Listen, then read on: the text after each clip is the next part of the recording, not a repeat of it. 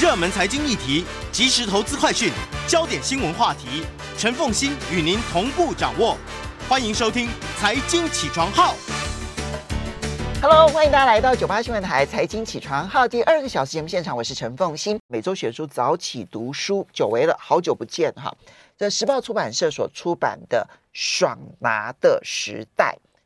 爽快的爽就，然后拿就什么东西都可以拿，爽拿的时代。我觉得他这个标题很刻意的要去吸引年轻人哦，是对，但是事实上它的内容是嗯非常具有批判性的。哦，对。然后在我们现场的是雅言文化出版的总编辑兼作家，也是出版人，然后 Joyce。嘿，颜泽雅，Hello Joyce，好久不见。哎，凤馨，对，很高兴又来上这个节目，跟大家分享好书。每次都是你没时间。好 来，爽拿的时代，其实当然这是 Joyce 推荐给我的，因为以他这个标题这么的嗯轻巧，我比较可能不会把它打开来看。可是呢，实际上面它的内容是，呃，我觉得其实要去了解美国的川普主义好了哈。嗯，我觉得这本书应该是一本重量级的书。好。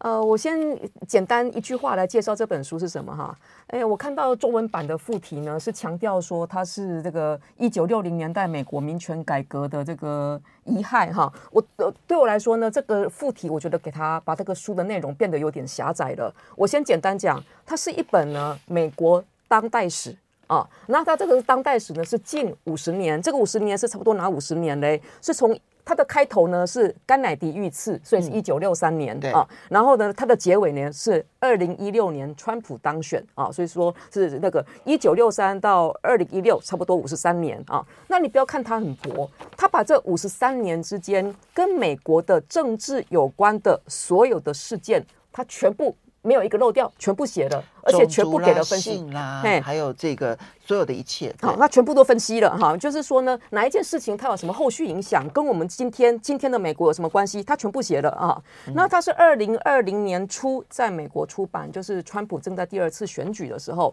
然后呢，这个台湾的这个中文版呢，虽然不是我出的呢，可是它跟我也很有关系，因为那个时候是在刚好川普在选的时候呢，在第第二次选举的时候呢，我在脸书上分享了很多要了解今天美国很重要的书呢，我是分享了好多已经译成中文版的书。之后我才讲说呢，事实上我自己最喜欢的是这本还没译成中文的这本啊，这个爽拿的时代 Age of Entitlement 啊。然后那个时候呢，时报出版就来跟我讲说，他打算去签版权。所以现在我要来解释为什么我特别喜欢这本书，这样子哈。二零一六年呢，川普当选美国总统呢，是一件对美国的整个知识界非常震撼的一件事，因为大家都没有想到哈。嗯、然后呢，所以呢，在那之后呢，就出版了非常多本书，要来解释这个川普的现象哈。然后呢，台湾有翻译的哈，这些都畅销书哦啊，例如说《绝望者之歌》啊，那那个是解释说为什么白人那么愤怒哈。那或者说呢，一个非常有名的经济史学家写的《崩盘》，他解释的是。二零零六到二零一六之间的历史，就是而且是以金融海啸为中心啊。那还有一个呢，也是今年出的啊，那也是非受非常多好评的。它事实上是二零一三年出，中文版叫做《螺丝越来越松》啊，也是。然后呢，他在川普这本书非常好看。对，对，是川普当选后，在美国又畅销了一遍，因为要要来解释说为什么精英啊，不管左右派的精英哈，跟一般的庶民为为什么越来越脱节，这些书都非常好看。我读这些书也全部都有学到新东西，可是呢，我今天要介绍这本《爽朗的时代》还是不一样啊。它不一样的是，它推翻我。既有的认识，我想也不是我读而已啊，因为是像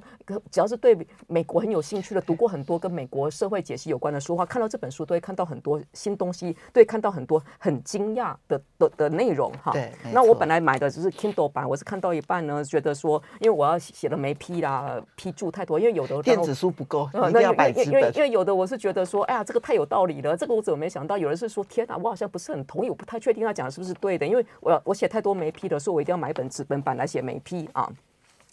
那现在呢？我先解释一下哈。这本书呢，我说我特别讲说它是历史分析啊，所以而且呢，它是把我们今天最熟悉的一些美国现象都有提出，它是怎么来起源的来源啊，然后它是怎么变成今天这样子。我举个例好了，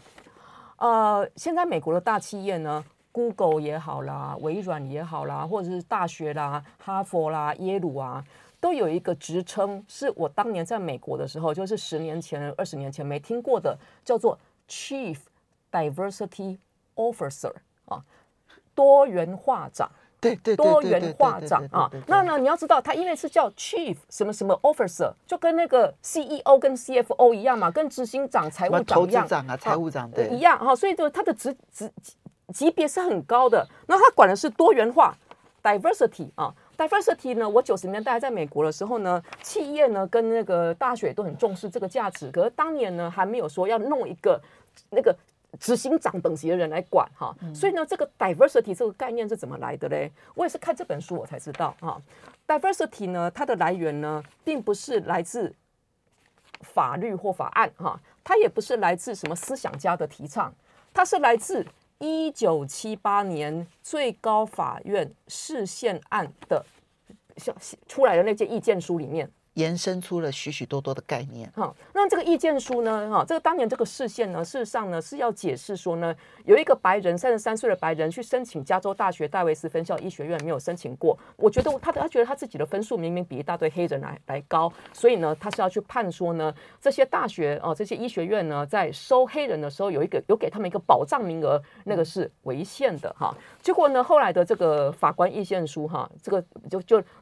他的判决，他是说呢，如果只是给配额、种族配额的话呢，那的确是违反了美国的宪法。可是呢，学校有资格来给他的学生组成，加强他的。多元化，diversity 就从这里。嗯。对，你要知道说 diversity 这个词的这个本意是什么，是来自这个意见书，你才会知道它的言下之意是什么。你千万不要看到 diversity，美国企业啊，美国大学重视 diversity 啊，啊，他就你想说，哇，他要各式各样的学生，各式各样不同的兴趣、不同的背景，没有，他是针对种族配额而讲的。所以你看到 diversity 这个字，你就要知道，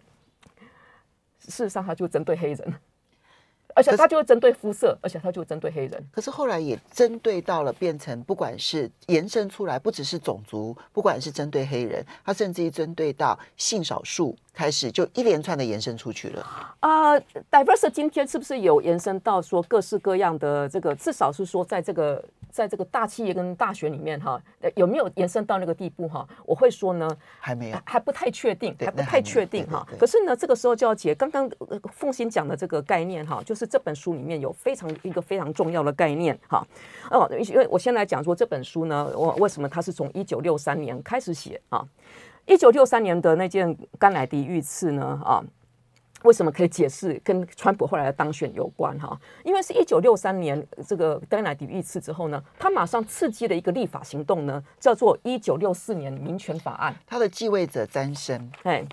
好，那一九六四，那以这个作者来看的话呢，今天美国的所有问题全部都可以用一九六四年的民权法案来解释了哈。嗯、那为什么什么是一九六四年的民权法案啊？我所以我要先解释一下一九六四年的美国是什么样子。最好的方式呢，我就举一个大家最多人看过的一个美美国电影，叫做《幸福绿皮书》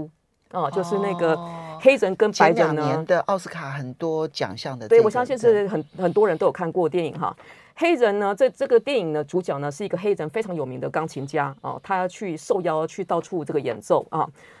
结果呢，他有个问题呢是呢，在那个时候的美国的南方，黑人跟白人是不能够住同一家旅馆的，所以黑人就算是一个这么成功的黑人，旅行的时候，他是必须要带着一本绿皮书，因为那本绿皮书上面会告诉他他说，你身为一个黑人，你可以去住哪些旅馆。好，所以在一九六四年民权法案之前的美国呢，那当年的一个体制，特别是在南是在南方，就限于南方的体制，叫做黑白隔离，而且这个隔离呢不是旅馆而已，还包括餐馆，还包括公车，还包括学校。啊。嗯、所以呢，一九六四年的法案呢，就是禁止这些隔离，意思就是说。白人能够去的餐馆，能够去的旅馆，能够去的去上的学校，黑人啊，当然也包括亚裔哈，不包括我们我们如果移民去美国的话，你就变成美国亚裔嘛哈，也都可以去的。所以我们来想，这个法案非常好啊。嗯。现在问题是说呢，这个作者给我们在书里面有给我们这个解释，他这个民权法案呢，并不是禁止种族隔离而已，而且他还赋予联邦政府权力，可以给。过往的这个受到的这个黑人所受到不公平对待，是可以给救济措施的，这是重点。一，它是有救济措施，而且呢，这个救济措施呢，包括赋予联邦的这个行政部门调查权。哦，这是另外一个重点，那是一步一步强化的啊。所以呢，我们就想到呢，等一下，本来我们想到调查权不是限于司法部吗？啊，不是限于警政单位吗？可是，在一九六四年的民权法案之后呢，联邦的每一个部门呢，里面呢，都有一个所谓的民权办公室啊，Office for Civil Rights 哈。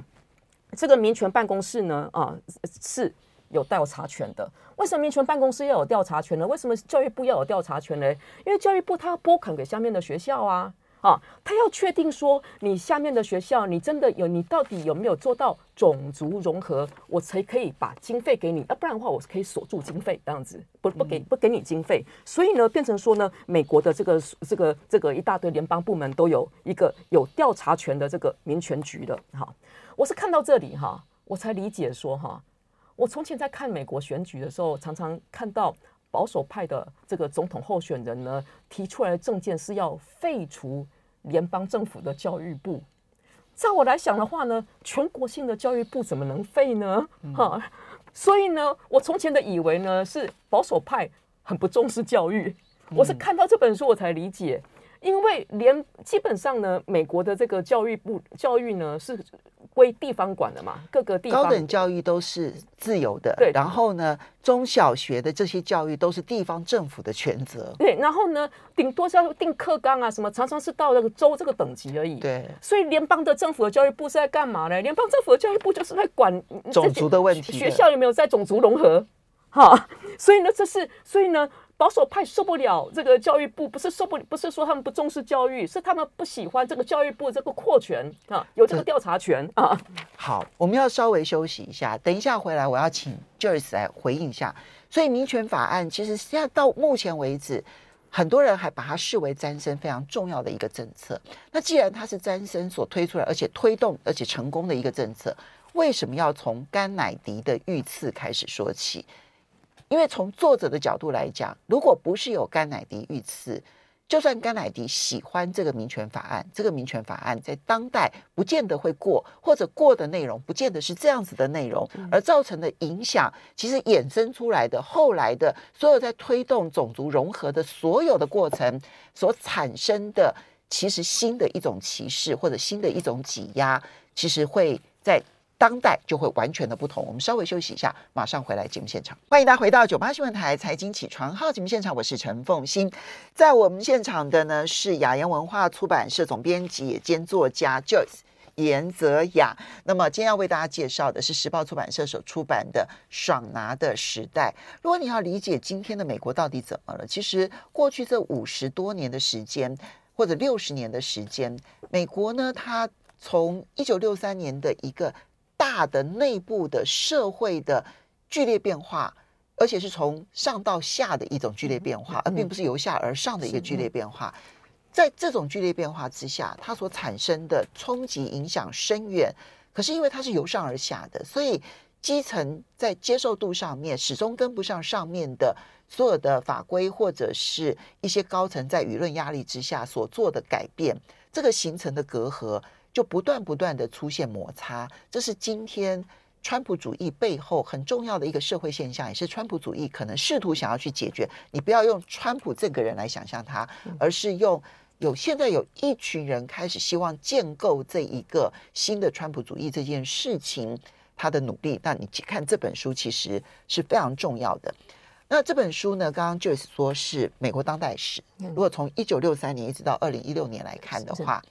那么为什么要从一九六三年是甘乃迪遇刺？但实际上面，他直接要论述的是那个民权法案。一九六四年，他的继任者，他的副总统詹森在接任了之后所推动的民权法案，对于美国影响深远。哈，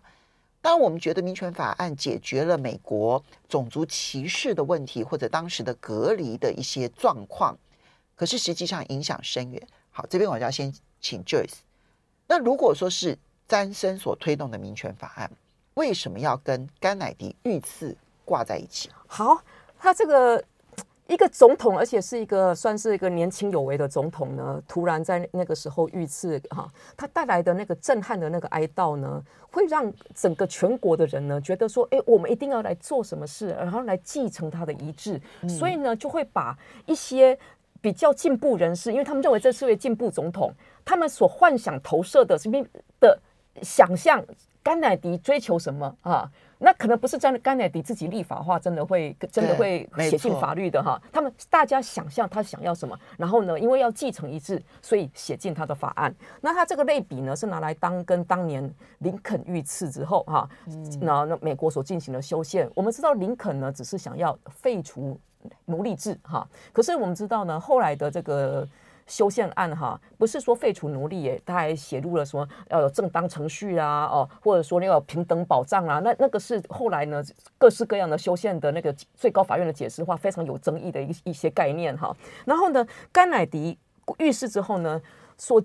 推动的这个民权法案，所通过这个民权法案哈，我是看了这本书我才知道，虽然法案的名字叫做 Civil Rights 民权。嗯可是呢，它并不是所谓的，因为 civil 是所谓的 citizen 公民那个字的形容词嘛，对，是公民权嘛哈。可是呢，他说呢，这个六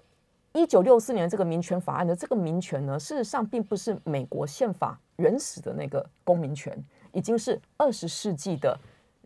很二十世纪人冒出来的人权概念了。然后他说呢，这个人权概念呢，跟甘地啦，跟那个联合国的那个那个人权公约有关。所以我赶快去去查联合国人权公约到底跟那个美国宪法保证的这个民权有什么差异。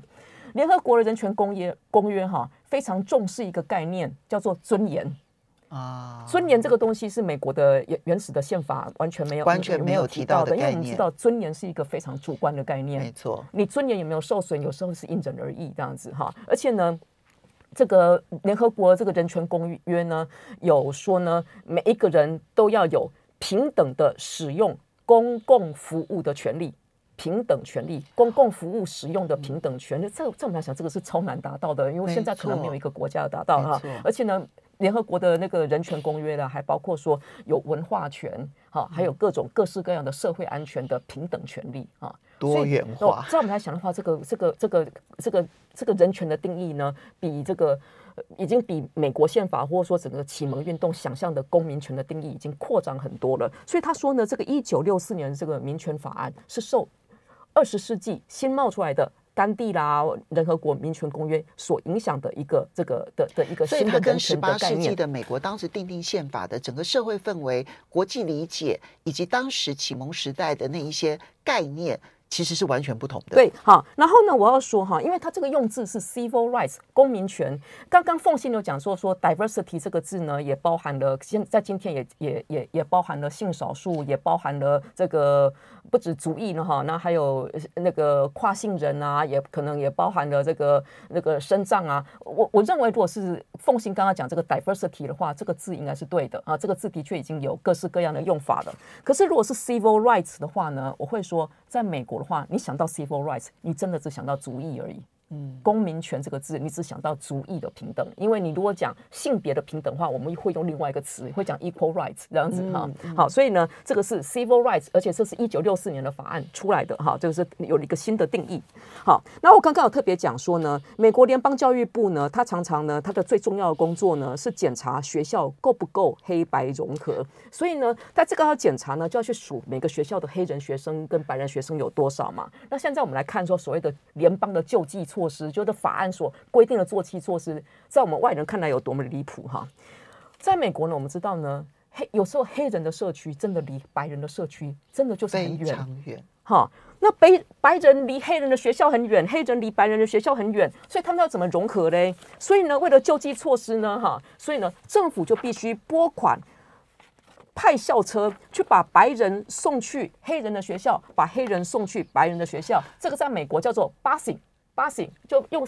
就用用巴士的方式，用用校车来接来接送学生嘛哈。我也是在看这本书的时候，我才知道说他们有这样子的一套制度。对，就是因为这里地方是白人社区，所以你可以想象小学生大概都是全几乎百分之百都是白人，而这边呢都是黑人社区，然后百分之百可能都是黑人的学生。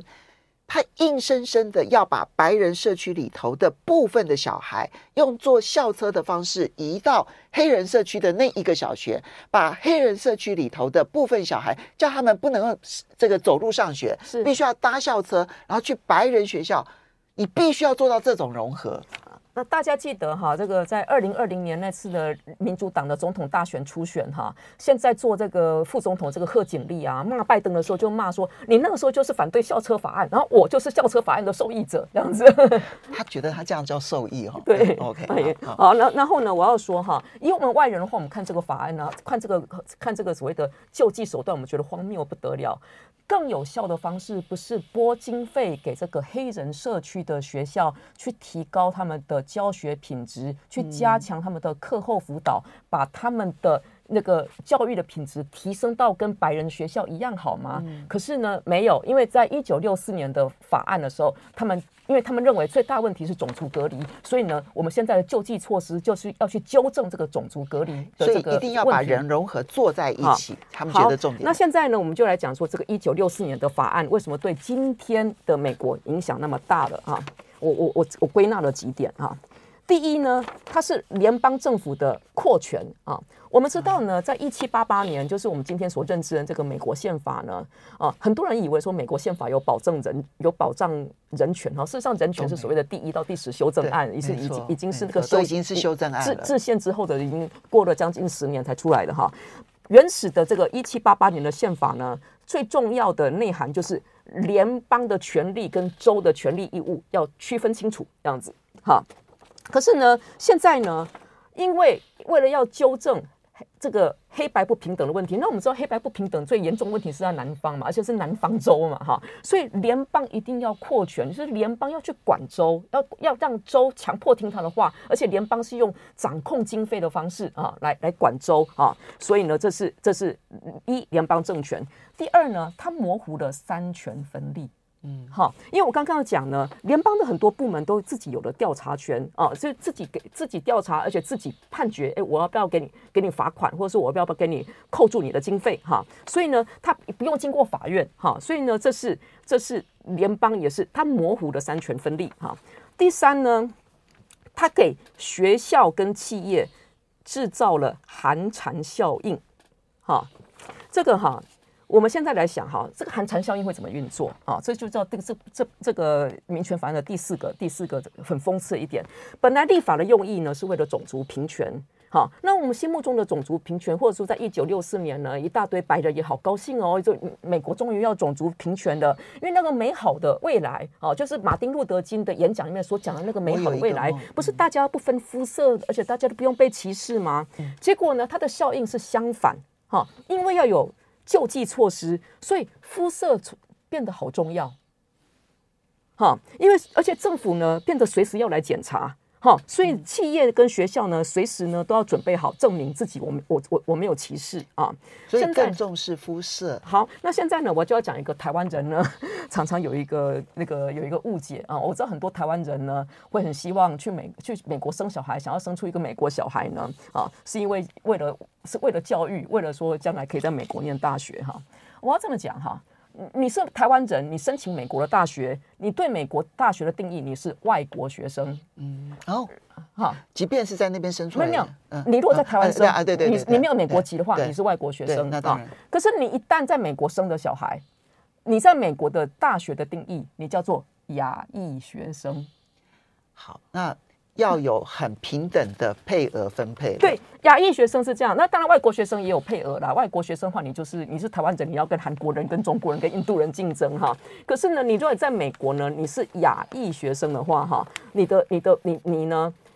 你的竞争的对手不是其他的黑人、其他的白人，你的竞争对手讲清楚，就其他的亚裔而已。嗯，哈，这个这个是。台湾人哦，就有说很大的误解，以为说呢，你在美国出生的小孩有美国籍，申请美国大学比较容易。事实上，我认为相反，你一旦有了美国籍，因为你成为了你从外国学生变成亚裔，我认为你申请美国大学是变难的。我们稍微休息一下，等一下马上回来节目。欢迎大家回到九八新闻台财经起床号节目现场，我是陈凤馨，在我们现场的是出版人兼作家 Joyce。今天呢，Joyce 为我们导读的这本书是时报出版社所出版的《爽拿的时代》，从一九六零年代一直到二零一六年的美国当代史，我们去理解美国到底发生了什么事情。而这本书的作者呢，他是美国保守派的理论大家，好，我我这样形容应该差不多哈。所以呢，如果你要去了解整个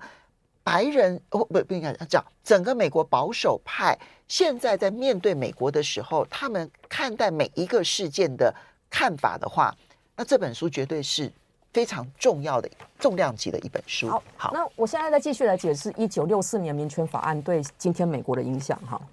它虽然只是一个法案呢，这是可是呢，它变成了后来的所很很多法案的模板啊。对，就是说呢，任何的一个族群认为自己是少数，自己呢受到歧视，全部都可以套用这个模板啊，来争取这个。政府的保障，而且呢，政府的救济措施，这后来的族群可能包括女性，包括这个移民，包括同性恋，包括跨性啊，这些都可以适用哈。这是为什么这个法案影响那么大啊？那再来呢，它下一个呢，它下一个影响呢，是它花非常多钱啊。那这也来到这本书呢最有趣的部分哈。他花那么多钱呢，所以当然当年很多保守派是反对这个法案的嘛哈。雷根当年呢就是。他可以当选，一九八零年可以当选呢。事实上呢，他可以支持他的民意呢，就是反对这个法案的民意。结果呢，雷根当选之后呢，发现说这个已经。扩充的政府没有办法缩回来的，虽然他是靠小政府的这个主张选上的哈，可是呢，他不愿意去砍掉那些政府已经多出来的部分，所以呢，他他怎么样呢？因为他又要减税，因为他又要满足他的选民，所以呢，他的方式是政府举债啊，所以呢，这是这本书呢书名的来源。为什么叫爽拿？就是政府举债，然后支出不减，但减很多的税。是，然后呢，再留子孙，所以爽拿是拿什么？是从子孙拿来，呃，而且把子孙的劳，呃，这本书里一个妙的句子，他把子孙的劳务用来跟外国人现在的劳务马上这个做替换，而且呢，他对于这个这个二零零八金融海啸的原因，就是说那个子孙可以让你拿的你都拿完了这样子，所以你马上这一代人要面对现实的，这是这本书对二零零八这个金融风金融海啸的这个解释啊。那再来呢，这本书呢还有一个非常新的概念哈。就是我我们从来没有想过的，他意思是说公民权这个东西哈，你是不能一直加上去的哦。有了新的公民权，然后我们再多一个，再多保障一个。他说呢，加了一种新的要保障的公民权呢，事实上常常会冲撞既有的公民权。这是这本书呢，让让人家觉得说要想很久的一点啊。因为他举一个例哈，对，他在里面不断的去叙述说，我们想象中的，比如说。呃，民权法案通过的时候是一个什么样子的时代？我们都不知道。说当你要执行那个时代的时候，现有你很多原本的，比如说结社的自由、集会的自由，还有你这个选择的自由，全部被剥夺了。好，我我现在举一个例哈，呃，我我大家呢，如果有注意，呃，最近呢，美国跟言论自由有关的这个新闻的话，会发现呢，今天在美国呢，你讲这一句话，一定是种族歧视。我认为黑人只要努力一点，他们的状况就可以变好。这句话绝对是种族歧视，因为言下之意是黑人不够努力。可是呢，这句话的相反，我认为黑人就算努力。也状况也不会变好，这是更严重的歧视，因为这是假设说他基因不好，是假设他努力也没有用，哎，所以这是正面跟反面嘛。然后也有人说，你也许有人抗议说，等一下，也许说我说他努力也没有用的话，我我是要假设说那个是因为社会的障给他的障碍太多啊，社会歧视很严重啊。现在问题是说呢，在社群媒体的时代，万一你后面那句话但书被截掉了，只是前面你被你你被传播的话，你还是有可能这个、种族歧视，让人家觉得你种族歧视，而且在这年头呢，一个人。讲了种族歧视的话，人家对你的公司举报，公司是会让你是会给你炒鱿鱼的。这就是多元长要做的事情。对，这个叫做呢，这个叫做，因为这是年头，这叫政治正确嘛，哈。那现在问题变变成说呢，变成一句话呢，你为了你正面讲、反面讲，你都不对了，所以变得大家不敢不敢讨论。这就是一个说，等到这个民权的定义一直扩张的时候，它侵犯既有的自由权的一个例子。啊，我们本来只是说，哎，民权扩张，而且扩张到说，哎，人你你不能够被讲被歧视的话捂住，在我们来讲，这叫尊重尊严呐。因为我刚刚讲联合国的这个人权宪章，非常重视尊严这个概念。可是现在你马上言论自由就被设限了，所以这是这个作者的概念。新的增加新的民权，常常会侵害做旧有的民权啊。然后再来呢，我我们我我们我们呢，这我说呢，呃，就是。所以呢，这是这本书的一个，又是一个非常重要的一个新的概念。那也是很多人会跟他反驳的，就是说呢，一九六四的这个民权法案，虽然名义上它不是修宪，事实上它就是一个新的宪法，而且它跟旧有的宪法是冲突的。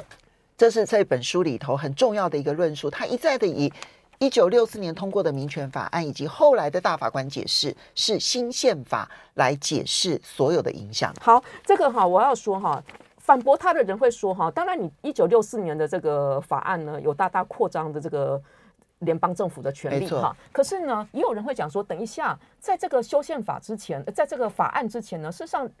行，这个联邦的权力啦，还有行政部门的权力一直都在扩张啊。最好的举例呢，是我们知道在二十世纪初的时候，美国呢设了全世界第一个食品药物管理局啊。食品药物管理局也有调查权啊，也有行政裁裁决啊，它也跳过了三权分立啊。所以呢，这个联邦的权力扩张，或者说三权分立的行政权扩张，事实上并不是从这个法案开始。可是我要说哈，这里呢，我会倾向于这个作者论述原因哈，是因为从前的这个联邦跟行政部门扩张没有那么明显的去冲犯到既有的本来就有的，比如说言论自由权啊、结社自由权这些，是这个六四年的这个法案冲对原始的权利人权的冲撞比较大。好，这是就是你刚刚讲的，因为当你的民权不断的权力叠加上去之后，你在执行这些权利落实的过程当中，你势必会侵犯到别人相关的权利。好，那而且呢，有一件事情啊，我会觉得啊，这个至少目前我们看到的证据呢，是绝对是在作者这边的，就是真的是要到一九六四年的民权法案之后。美国的最高法院的法官的提名跟通跟通过，才变得热闹的不得了，变成说大家都的不得了，变成大家二十四小时都在那里看那个那个参政院的听证会哦，变成那些各个那个有兴趣的人呢，自己要因为你要去听那个你要去给这个听这个听这个听证会，或者说呢，每次大法官有什么辩论的时候呢。